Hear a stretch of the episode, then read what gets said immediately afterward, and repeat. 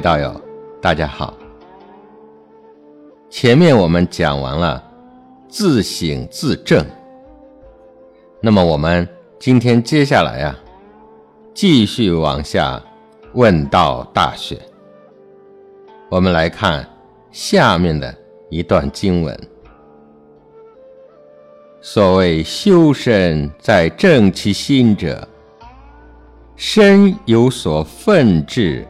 则不得其正；有所恐惧，则不得其正；有所好乐，则不得其正；有所忧患，则不得其正。心不在焉，视而不见，听而不闻，食而不知其味，此谓修身在。正其心，这一段啊，其实就是在说明一个事情，那就是修身，就是修正自己的心。我们来看这第一句啊，所谓修身在正其心者，那么大学由致知、格物到诚意。知止，这些都是属于心的方面的事情。所以修身之学要从心入手。我们这颗心啊，大家天天在用，但却不知心为何物。要想自己见心、知心，进而达到明心，必须先从。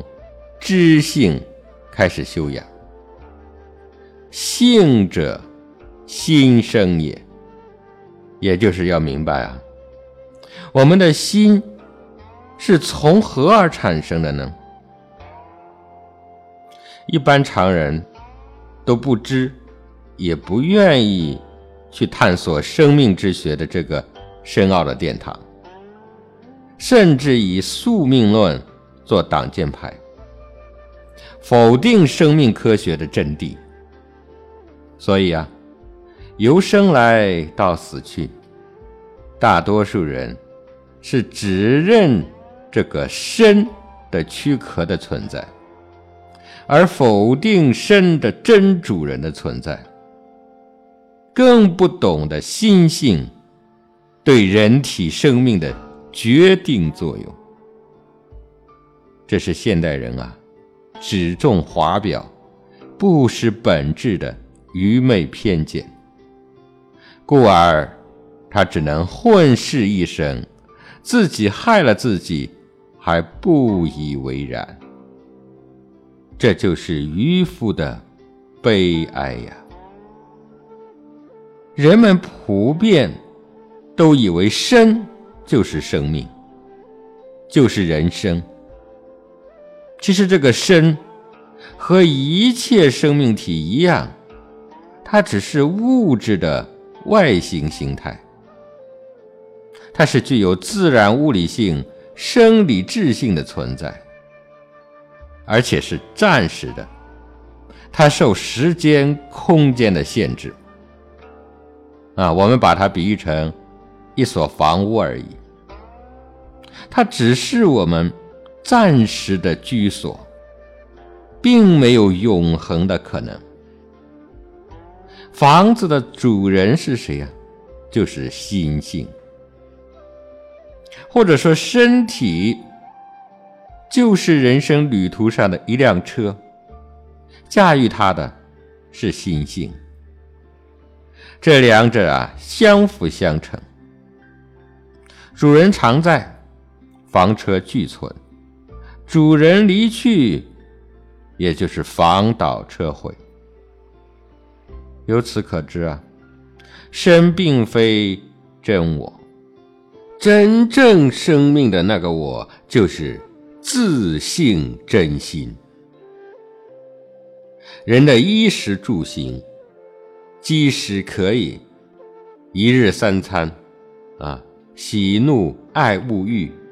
吃喝拉撒睡，以为这样才叫做人生，而恰恰忘记了最当紧要的主宰这个生命的新型系统。同时，这也便是人为何走向了道德的丧失、精神的贫乏的根源所在。当然了，我们从另一个角度来说啊，此生此身，我们能够得到也很不容易。佛家讲嘛，人生难得，就是这个意思。我们应当珍惜自爱这个难得而宝贵的生命，但这不能错误的认为人生。就单单为了此生的存在而为最终的目标。如果我们仅仅为了此生而设为最终的目标，且唯一的目标，那会怎么样呢？哈，那就是生老病死苦。经历过来的人，不在愁中，就在病中。梁简文帝啊，在《菩提树颂序》中讲过啊：“悲哉六十，沉沦八苦，不有大圣，谁整慧巧？”这里说的六十，就是《心经》上讲的眼耳鼻舌身意。这里说的沉沦八苦。就是佛家法院诸林中讲到的生老病死、怨憎会、爱别离、求不得，还有五阴炽盛。不有大圣，就是说，如果不是去学、去做、去修圣贤之道，那么谁整会巧？谁来拯救您呢？您看啊，什么是生苦呢？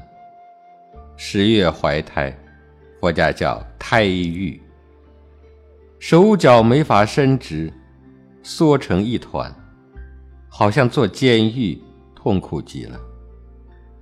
胎儿出世时，要从小小的阴道中钻出来。犹如两座山压顶，母亲受苦，婴儿也受苦。这是每个做母亲的人啊都晓得的。所以婴儿一出世就大哭，苦不堪言。另外，您看婴儿的这个皮肤很细嫩，一出世接触到冷热空气。身体好像针扎那么痛苦，诸如等等，佛家叫生苦。什么叫劳苦呢？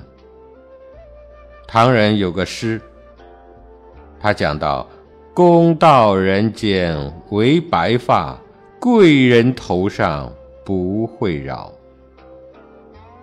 老是任何人无法避免的。韩愈写《记十二郎文》，他说啊：“吾年未四十而事茫茫，而发苍苍，而齿牙动摇。有年轻啊，就有年老，这是谁也逃不过的苦啊。病苦，这个就不用多说了啊。我们从出生。”就跟疾病结下了不解之缘。死苦，一部钢铁铸成的机器，它的寿命也不过数年、数十年。一个血肉之躯的人，您到底能支持多久呢？宇宙万象，生住异灭，周而复始，有生。就有死，有成就有坏，这是自然法则，谁能例外呢？那么，什么是爱别离苦呢？生死离别，人间禅事。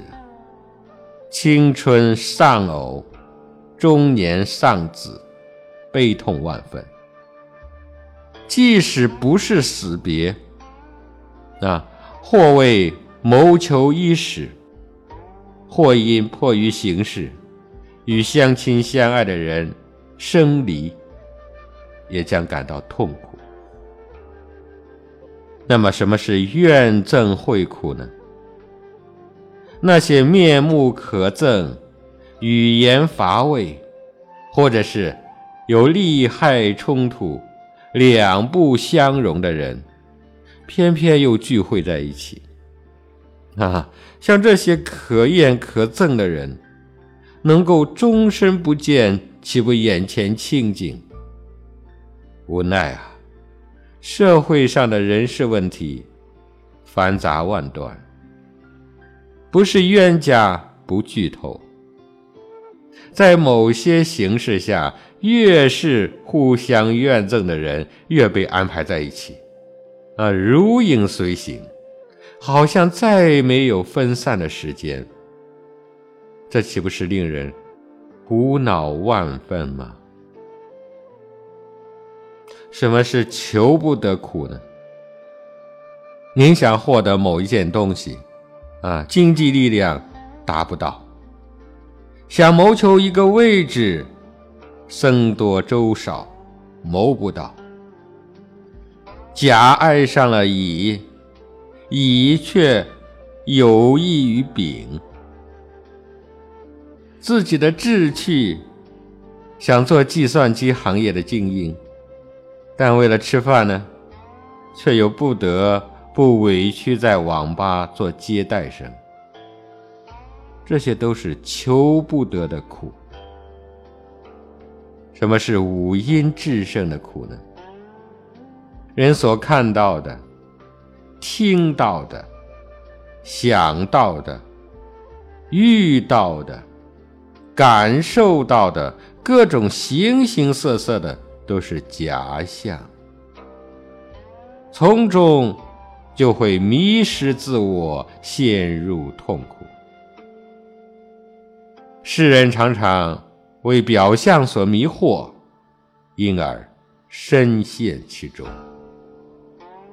这就是佛家讲人生八苦，从生到死，乃至从死到生。痛苦无处不在，这就是执着我们这个身体而带来的结果。大学之道讲到人的身心的问题，虽然没有像佛道两家对性命双修讲的那么的深刻，但是也已经触及到了。人体生命科学的心为主体，身为附属的这个主体，所以特别强调了，此谓修身在正其心。那么关于身心的问题啊，庄子在德充符上讲，他讲了一个故事，啊，讲了一个。身体残障而有道的高人与孔子的一段非常幽默的对话。他说：“啊，鲁国有一位残障的人，因为少了足趾啊，也就是脚趾头，因此便叫他书山无指。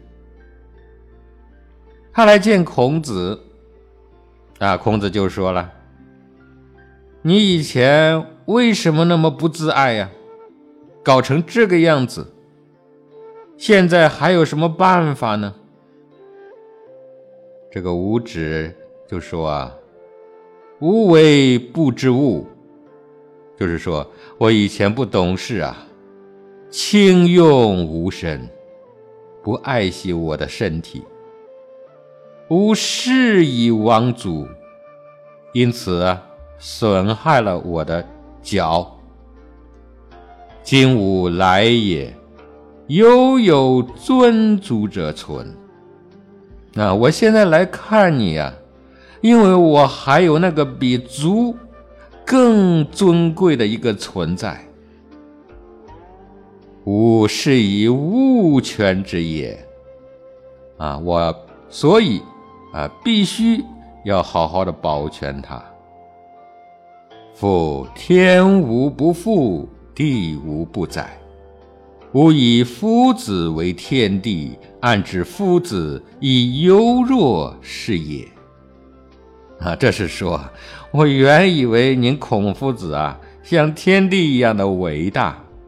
哪里知道您也是只重视外形的一个人啊！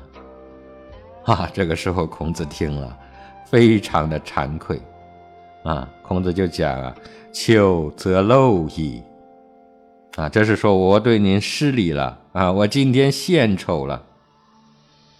夫子胡不入乎？请讲以所闻。啊，这是孔子啊，让五指先生。请您进来啊，对我讲解一下您所了解的道。五指出，啊，也就是说，五指先生走了之后啊，孔子曰：“弟子免之。夫五指，乎者也，有物学以复补前行之恶，而况全德之人乎？”啊，这就是说啊。一个身体有了残疾的人，都能够通过修学修正来弥补外形的残缺，而成为一个有道之人。何况我们这些健全的人呢？啊，所以我们这个故事也非常给我们启发。我们来看经文的下一句，继续讲：有所愤志。则不得其正，有所恐惧，则不得其正；有所好乐，则不得其正；有所忧患，则不得其正。愤就是愤怒的意思，志指的就是愤怒的样子，愤志就是心里恼怒，恐惧。就是心里惧怕，好乐就是心里喜好，忧患就是啊心里忧虑忧愁，有所就是有那一件事在心里执着啊。你比方说不该发怒的事情。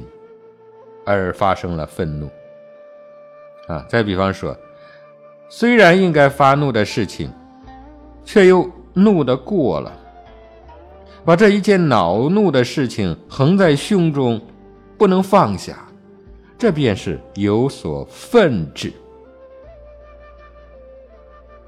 人的一切心性，都以身为外在的表现了。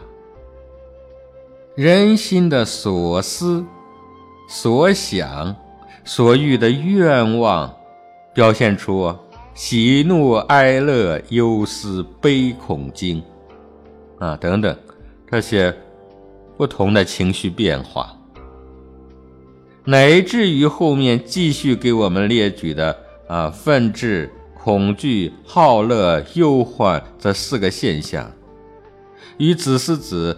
在《中庸》上所说的喜怒哀乐四个情绪，这些都是相通的。这些其实啊，它都是从《礼记》中所载述的七情浓缩而来的。那么在中医里面，这就是《黄帝内经》里面所讲的：怒则伤肝，恐则伤肾。喜则伤心，忧则伤肺，思则伤脾。人身的五脏六腑皆有五行所属，它受阴阳五气的制约和影响。人的心理情绪的变化，既发自五脏，又直接影响着五脏。啊，你比方说啊，肝脏属木，它是由仁德所主。肝阳气不足，或者是阴气过盛的人，就容易发怒、爱发脾气啊。这就是仁德不足、肝气不和的现象。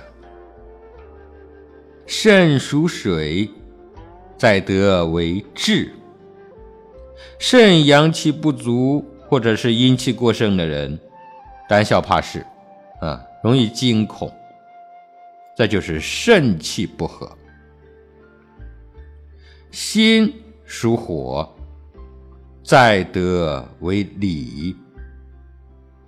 心中阳气不足，或者是阴气过盛，必然会行为失节，处事过分，心血管系统有问题，这就是心气不和。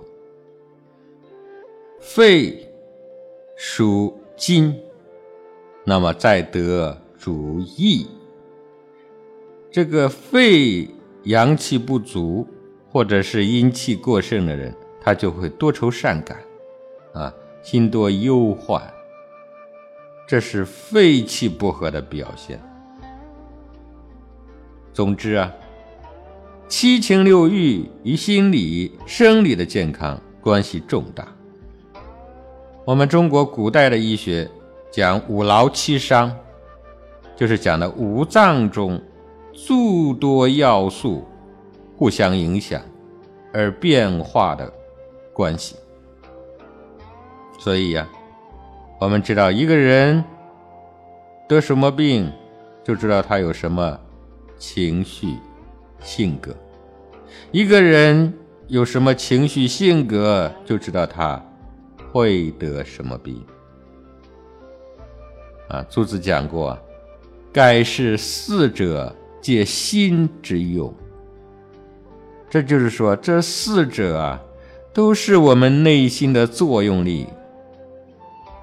啊，朱子继续说：然已有之而不能察，则欲动情盛，而其用之所行。或不能不失其正义。这里的意思是说啊，如果一旦有这四种情感，而不能觉察、不能克制，就会欲动情盛。欲动就是升起了欲望，啊，也就是执着。情圣就是七情六欲，这也是执着。这就是说，心一动，也就是心产生了作用力，它就失去了正，就变成了邪。那么换句话说，人只要有愤怒、恐惧、好乐、忧患，你的心的作用力就产生了，也就。不正了。那么反之呢？朱子在另一篇文章中谈到过这个问题：人之一心湛然虚明，如见之空，如恒之平。以为一身之主者，故其真体之本然。而喜怒忧惧随感而应，焉持俯仰引物复行者，亦其用之所不能无者也。那么朱子这里讲人的心啊，他讲的是一心。一心是什么意思呢？就是心里没有妄念。没有七情六欲的时候，就叫一心。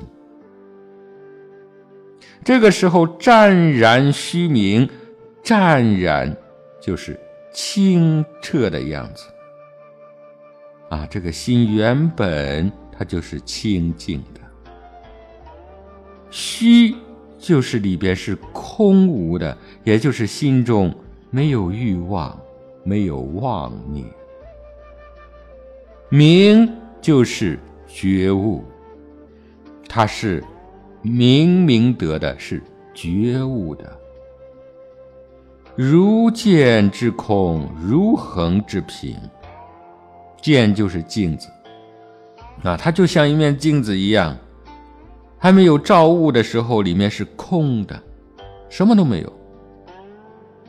横就是秤，就是天平，啊，没有放物体在上面的时候，它就是平的，它没有偏颇，没有污染。那么这个心。如果能够保持清净本然、虚明洞彻、觉悟的这种心，这个心叫明德，用它来做身之主，这就是用智慧而不用烦恼。啊，七情六欲皆是烦恼，这个便是回归到真体本能，也就是您回归。本性本善，这是朱子认为，他觉得喜怒忧惧这些情感是会发生的，他没有说去掉这些情感。他认为人的本心就是这样的，他就像镜子照物一样，这一照，他就有喜怒忧惧，随感而应。照到顺境，照到善缘，我们就心生欢喜心。啊，佛家讲啊，随喜啊，就是看到别人做了一些善事，跟着欢喜。所以佛家也认为，人是像镜子一样可以照见的。照到逆境，照到恶缘，就生愤志。啊，有好乐，有愤志，遇到不顺心的事情、可怕的事情，就会有忧患，就会有恐惧，这些七情就会产生。所以，朱子没有主张把七情断掉，可以用，但是，只要您能不执着在这里头，就可以了。什么叫不执着呢？如果那件事情已经结束了，离开了，马上心也就放下了。其实这不就是佛家讲的吗？不怕念起，就怕觉迟。中庸上也说啊，喜怒哀乐之未发，谓之中；发而结中结，谓之和。这就是中和。之道，如何来形容朱子说的这种境界呢？啊，我们可以引用几个故事给大家来说明，那么我们就更加容易理解朱子。朱子把这几句话反过来说的，那他反过来说，他说：“有所愤志而不失其正。”有恐惧而不失其正，有好乐而不失其正，有忧患而不失其正。啊，这句话说的智慧啊！这里说有所愤之而不失其正，那你比方说这个孔夫子，他就经常赞叹这个颜回，叫不迁怒。您看，不迁怒，可不是说他真的一点怒气都没有，没有一点怒气，那就是软弱，对吧？遇到恶的事情了，颜回他也是会发怒的，可是他能够不迁怒。朱子认为啊，这就是有愤志而不失其正。有恐惧而不失其正。那你比方说啊，春秋的时候，楚国的有个宰相叫孙叔敖，大家都知道啊。他在少年的时候遇到两头蛇，啊，他知道自己必死了，所以把这蛇杀了，埋了。那心里还是恐惧啊。他回到家里见到母亲，还是恐惧。可是他在恐惧心升起的时候，他的心没有失去他的正，他就想到了别人，他还不希望别人也像他那样遭遇惊恐、遭遇不幸，所以他就把这两头蛇给杀了、埋了，不让他再贻害众生。这种心正，他的果报就好。所以这就是埋蛇享宰相之荣，啊，这么一个典故。有好乐而不失其正。宋朝的时候，我们知道范仲淹先生有一次呢，他得到了一个风水宝地啊，要盖房舍。结果后来啊，听说这块宝地啊。将来能出很多的贤才，于是乎，范仲淹先生马上就决定把这个土地捐出来，盖学校，啊，为国家培养贤才。他不要为自己得到了这块土地，当然人都有好乐之心啊，他会欢喜，可是他不失其正。也就是他不用私心，这个心就正。他想到的是天下国家，大公无私。那么我们学过呀，范仲淹先生写过这个《岳阳楼记》，他就有一句非常著名的句子：“先天下之忧而忧，后天下之乐而乐。”所以他并不是他没有忧没有乐，而这个忧这个乐不失其正。那么接下来说有忧患而不失其正。那你比方说我们知道的三国时代的诸葛亮，当时刘备啊，也就是蜀国的国主驾崩了，诸葛亮跟曹操打仗。也是连连挫败，他六出祁山，都以失败告终了。回过头来又遇到自己的后主叫刘禅，我们就知道这是扶不起的阿斗，啊，根本没有能力，他是个庸才。国家正处在危机存亡之秋，但是在这种忧患的时候啊，诸葛亮依然。鞠躬尽瘁，死而后已。这就是他的心不失其正。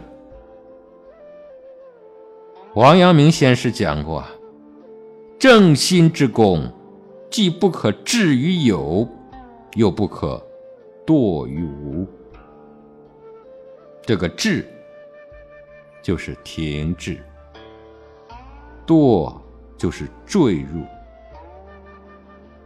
这个一方面是说，正心的功夫不可以停滞在有形的身体上，也不可以坠入完空的无形的心性上，必须身心双修，也就是性命双修。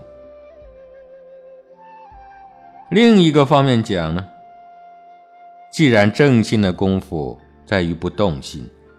没有七情六欲，这个没有是驾驭的意思，是该有的时候有，事情过去了就应当放下的豁达。啊，不能只是念念不忘某个事、某个人而产生七情六欲，但是又不可以从来没有情感，没有情感他就不是人了。啊，我们叫他啊冷血，叫他木讷。叫他无情，这都不是正心，而真正的正心，就是中庸，就是中道，就是不执着，就是放下。这两个方面，一个谈的是身心，一个谈的是情感。关于身心的这个话题啊，我们很多集中都探讨到了。啊，从我们开始认识身体有两大系统，有形的身体系统与无形的性体系统，并且这个所谓的无形。所谓的性体也好，心性也好，它是一个能量场，而这个能量场是物质的，是唯物的，不是唯心的。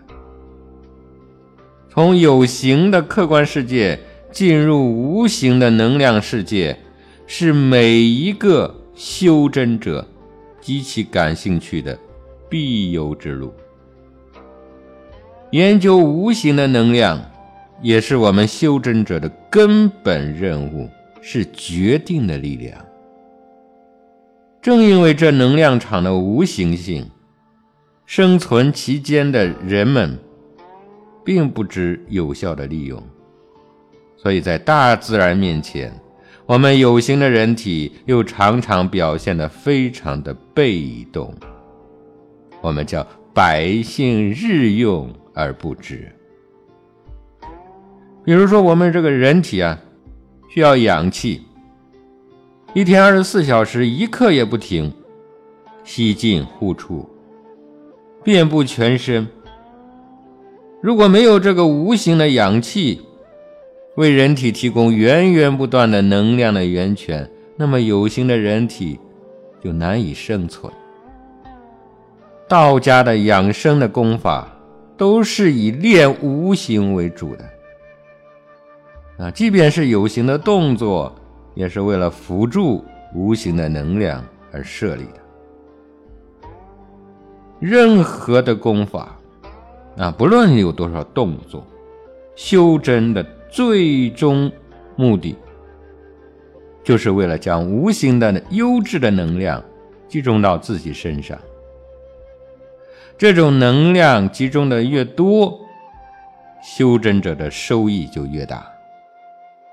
啊，为什么古代的高人，啊，当然还有现代的一些修真者，可以练到断绝五谷杂粮的辟谷状态呢？这就是充分调动和利用了宇宙中无形的优质的能量，对自己的身体进行有效补充的结果。啊，道家有个修真的层次啊。叫做气满不思食，这时你就可以进入自然的辟谷状态。那么可以说啊，修行又是一门营养学。那么我们人体所需要的各种的营养物质，可以从多种渠道进行解决，啊，并不一定非得一日三餐来满足。当您能够完全的凭借无形的能量来满足自己的营养的需求时，您对于人生将有一种全新的感受。您将充分的体会到练功的种种的妙处和人生的极高享受。您将忽然的明白自己过去的种种追求。原来十分可笑。修行是一门高深的，并且无形的科学，不能用任何有形的存在来检验修行，因为现代科学还跟不上无形能量的发展与变化。无形在先，有形在后。无形主动，有形被动。掌握不了无形的能量，就掌握不了人生世界。这就是我们人类为什么好多时候老是被动的根本原因。于是啊，我们试着给修行修炼定下这样一个定义：修行修炼的核心实质，在于对全优信息能量的集中、储蓄和使用。多少年来，多少热情的爱好者花费了大量的时间、金钱，苦修苦练。好多时候啊，却是五花八门的动作和意念上下功夫，并未深入到修真的核心实质。啊，这里有两个层次。首先呢，就是能量的集中储蓄，这是指一个人的强身健体的过程。常人体内正气。它常常受到了种种的干扰而造成不足，正气不满，那么邪气就会侵入，疾病就会发生嘛。所以啊，通过有效的修真方式，向体内注入正气，以驱邪扶正，体内永远充满正气，确保身体的永远健康。这应该是每一个人。十分关注的课题。其次呢，就是使用，啊，当通过有效的修真方法，将宇宙中优质信息能量对自己身体集中再集中，加强再加强，一直集中到自己使用不完的时候，你的身体必然健康，而且呢，还有可能出现功能。这时候，您体内已经有了充足的，并且结余的能量了，您就可以拿来为人解除疾苦，济世度人，当一名普度众生的圣贤菩萨。这不就是止于至善吗？那么，只要我们明白了正心诚意的重要性。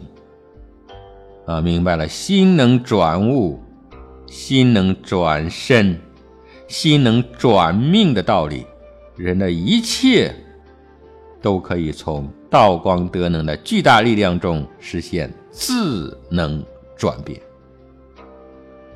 啊，这里再给大家讲一个有趣的故事啊。宋朝有个大文学家苏东坡，大家都认识，他也是一位居士啊。叫东坡居士，他曾经啊做过礼部尚书。尚书啊，这个不得了啊，他相当于我们现在讲的部长啊。礼部尚书那就是教育部长，这是很有权力的人。他还做过翰林学士，所以是当时社会上一位非常著名的人物。他呢曾经住过镇江一段时间。啊，听说金山寺有位佛印禅师，这位禅师啊，在佛法里面是相当有造诣的，因此啊，他也想亲近一下这位佛印禅师。但是苏东坡呢，因为很有才华，而且身居高位，啊，难免就有一些恃才傲物的这个个性。他因为文章写得好啊，并且又学了一些佛法，有一天他就写了一首诗，啊，作为他自己学佛的一个心得。他想着把这个呈给佛印禅师来看。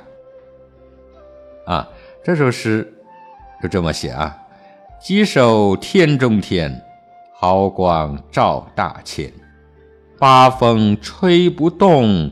端坐紫金莲，这里这个天中天，那就是佛嘛，啊，稽首就是礼拜，啊，礼拜这位至高无上的佛陀，佛陀的光辉照遍大千世界，啊，下面一句说八风吹不动，端坐紫金莲，这是讲佛啊，端坐在紫金莲台上。八风吹不动，这个八风是什么呢？八风啊，就是佛家讲的利、衰、毁、欲、称、己、苦、乐，这叫八风。也就是说，无论是顺境的还是逆境的，这个去吹它，他都不动摇。啊，佛家讲叫做禅定。苏东坡借着这首诗，表达了自己学佛的一个体会。他认为自己也做到了八风吹不动了。写这首诗，那肯定有炫耀的意思，把它呈给了佛印禅师，他自己不去，就派遣一个小书童渡江过去送给佛印禅师。结果呢，这个佛印禅师啊，看了这个书信以后。就知道苏东坡心里有傲慢，啊，有自夸。拿起笔来，就在那封信上写了“放屁”两个字，啊，那然后让书童拿回去给苏东坡。这个苏东坡本来在家里等着，啊，要看看佛印禅师有什么回信啊，他一定是对他大加赞赏啊。打开信一看。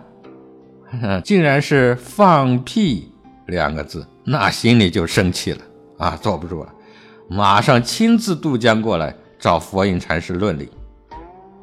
他气冲冲的来到了佛印禅师的禅房里啊，就质问禅师：“佛印啊，我刚刚写的这四句诗有什么不妥吗？你怎么能如此蔑视本官呢？”哈，佛印这个时候。就微笑着对他说：“啊，我只是用一个没有响声的屁，就把您打过江来了。您哪里是八风吹不动啊？”哈，后来呀，这也是成为了一个佛门的笑话。这就是所谓的“八风吹不动，一屁打过江”的故事。这是说明东坡居士他心里面还是有愤志，有好乐，他心。不得其正。与此同时啊，我们举一反三，要想了解一个人的身心健康状况，观察一下他的五官、表情、动作、言语、行为，你就可以看出他的德行层次、修养水平、个性特征，乃至于为人处事的态度等等。等等。反之，我们从这个人的德行、心性，也可以反推出他会面临什么样的身体疾病啊、生活障碍，或者是说吉凶祸福。所以，千万个不同的人，不仅是有形的身体是不同的，而重要的是他们的心性的不同。心正则身正，心不正则身邪。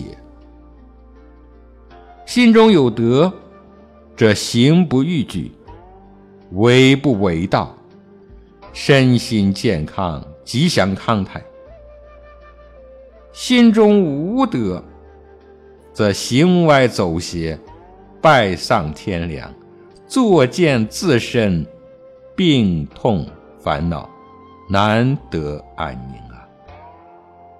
由此可知，唯有心修道德，才是正心正身的必由之路，舍此别无他途。那么接下来，我们继续来探讨一下：心不在焉，视而不见，听而不闻，食而不知其味。我们暂且把这句话反过来说，啊，那就是说啊，视而见的是心在见，听而闻的是心在闻，食而知味的也是心在知味。这也就是说，当下能看、能听、能知味，又能知痛知痒的，同时都是心的作用。这是告诉我们一个什么道理呢？当一个心修到了无私无欲、无物无我的忘我的状态中，视而不见，听而不闻，心境处于一片空明、恍兮惚兮，这是一种高层次的无为状态。那么，我们再从另一种状态来看，啊，比方说人的思想高度集中于某个人、某个事儿。那就像言情小说里写的一样，茶里饭里都是他。当一个人心里想念着一个人，想到急处的时候，就会出现茶不思、饭不想、卧难眠的状态。对茶饭已无心，不知滋味，可见心已被外境牵走了。那么，同样的道理呀。当一个人极度的愤怒、恐惧、爱好、忧患的时候，这种茶饭俱忘的状态，与我们前面讲到的心性修到忘我的境界而产生的视而不见、听而不闻、食而不知其味，是完全不同的状态变化。因此啊，孟子也说过。学问之道无他，求其放心而已。那孟子这句话是针对常人的情思欲念啊，平常都处在散乱昏迷的现状中，不能安静在本位上，所以劝人啊，将放肆在外的狂心收回归位，这才是。真正修养道德的学问。那么，曾子、子思子、孟子，都是传承了孔夫子的道统心法，啊，也是孔门儒家之学的继承者。那么，《大学》与《中庸》，都是弘扬孔子主述尧舜的传心法要。后世的人都非常的敬仰。心性之学啊，是中华道德传统文化的精髓。在春秋的初期，儒家、道家、墨家等等各家的学说还没有萌芽的时候，就有早于孔子而生的黄老之学。孔子曾经问道于老子，究其根源，还是说明儒释道三教义理的道理。那么这段的最后，曾子给我们总结来说了一句：“此谓修身在正其心。”为什么说修身在正其心呢？事实上啊，我们的身体歪了，心想着要把它正起来，您的心尽管去想把它正起来，它就是老不会正。这又是怎么说呢？所以大家不要搞错了《大学》所谓修身的道理。一是说由身体内在所表达的外形行为的一个态色；二是说由身体内在生理习性所发生的啊愤志、恐惧、好乐、忧患等等啊，还有这个喜怒哀乐的情绪，都是需要。修正的学问，它并不是像我们说的，像整骨、整形啊、美容师们这个治疗手术的这种学识。这正如老子所说啊：“古贵以身为天下，若可寄天下；爱以身为天下，若可托天下。”啊，然后又说。后其身而身先，外其身而身存。修正分为身修和心修，说到根本，就是性命双修。